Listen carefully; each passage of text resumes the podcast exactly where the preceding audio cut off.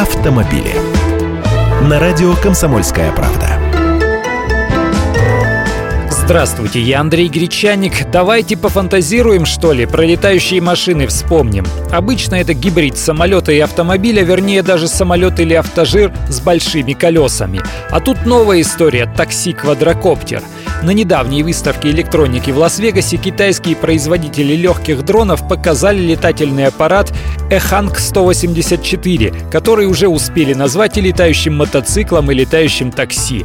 Но на деле ничего там от колесного транспорта нет, и в помине в реальности это дрон или квадрокоптер. Подобные, только маленькие, используют фотографы или операторы для фото-видеосъемки. Только в этом случае вместо камеры подвешена пассажирская кабина.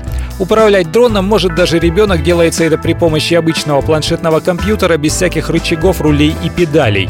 Из кабины или дистанционно, неважно. Конструкция тоже проста, это вертолет с четырьмя моторами. Точнее, здесь их четыре пары. Вот только двигатели у него электрические, как и у маленького дрона. Значит, куда-то придется подвесить большие тяжелые батареи, и зарядки их надолго не хватит. Разработчики говорят о возможности 20-минутных перелетов после полной зарядки, которая длится 2-4 часа, а дальность полета всего 16 16 километров. Правда, в салон помещается лишь один человек, грузоподъемность 100 килограммов. Они утверждают, что уже проводили испытания в Китае, и этот аппарат реально летает.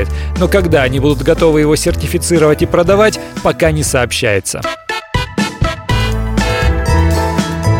Автомобили.